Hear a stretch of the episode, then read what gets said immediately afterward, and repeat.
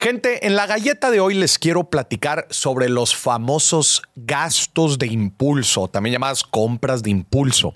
Me atrevo a decir que son de aquellas decisiones financieras que más nos afectan al bolsillo, especialmente si no nos damos cuenta que las tenemos. Estas compras de impulso están relacionadas con la forma más primitiva de nuestro pensamiento o de nuestra mente. ¿Por qué? Porque normalmente van asociados a un pico dopamínico, es decir, tiene relación con lo que sucede muy, muy, pero muy adentro de nuestra cabeza, que es cuando sentimos demasiada emoción o euforia. A ver, veamos algunos casos que probablemente te han sucedido. Imagínate que estás en la línea, en, la línea en una tienda departamental. Imagínate, estás haciendo fila y ya estás por comprar algo. Y en eso ves al ladito de la cajera ves unas, ves normalmente pequeños productos o cosas que se están promocionando y tienen una promoción muy llamativa, algún descuento importante y que dices, bueno, hombre, ya estoy aquí y lo compras. Otra compra de impulso es, por ejemplo, cuando vamos a algún evento, o imagínate un concierto y estás con la emoción del concierto y luego ves afuera la tienda de productos o de mercancías de, la banda, quizás una camisa, algún coleccionable. Y obviamente tienes toda la emoción. Esta es una palabra importante dentro de las compras de impulso. La emoción del momento. Otro claro ejemplo son los souvenirs que compramos cuando estamos de viaje. Estamos emocionados, estamos felices, nuestra dopamina está alta y de repente vemos ahí por ahí un recuerdo que normalmente suelen estar mucho más costosos de lo que estaríamos dispuestos a pagar. Y lo terminamos comprando solo para darnos cuenta unos días después, unas semanas después, que eso efectivamente fue una mala decisión financiera, fue una mala compra. Otra vez, ¿qué tienen en común todas estas famosas compras de impulso?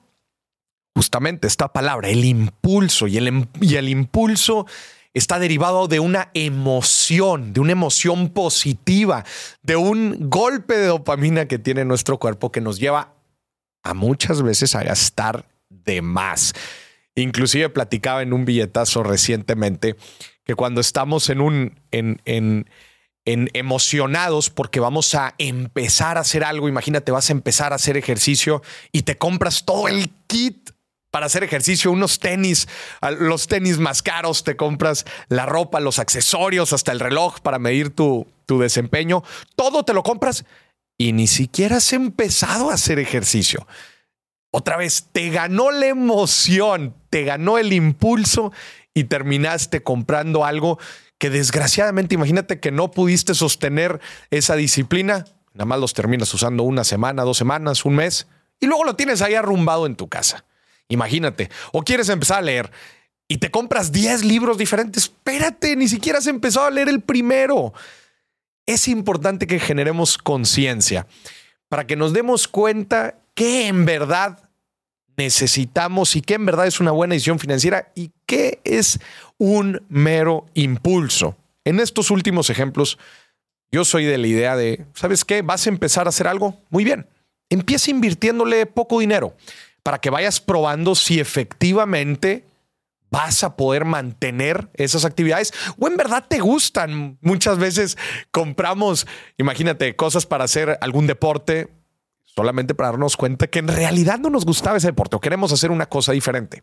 Entonces, el en verdad darnos un tiempo para probar sin invertir tanto dinero o comprando solo lo básico y lo necesario nos puede ayudar a eh, en realidad evaluar o medir si es que estamos tomando la mejor decisión financiera. Obviamente lo último que queremos es que nuestra casa esté llena de puros productos o de cosas que solamente utilizamos una, dos, tres veces que terminan estando ahí arrumbados. Toma estas consideraciones al momento de definir o de identificar las compras de impulso. Mucho cuidado porque los negocios y las empresas suelen jugar con nuestras emociones para vendernos cosas y muchas veces a un sobreprecio. Es decir, claramente a un precio muy, pero muy por encima de lo que estaríamos dispuestos a comprar. Así que tómalo en consideración la próxima vez que estés por ahí y te busquen bombardear con descuentos, con promociones o estés en un evento o en una atmósfera que te esté empujando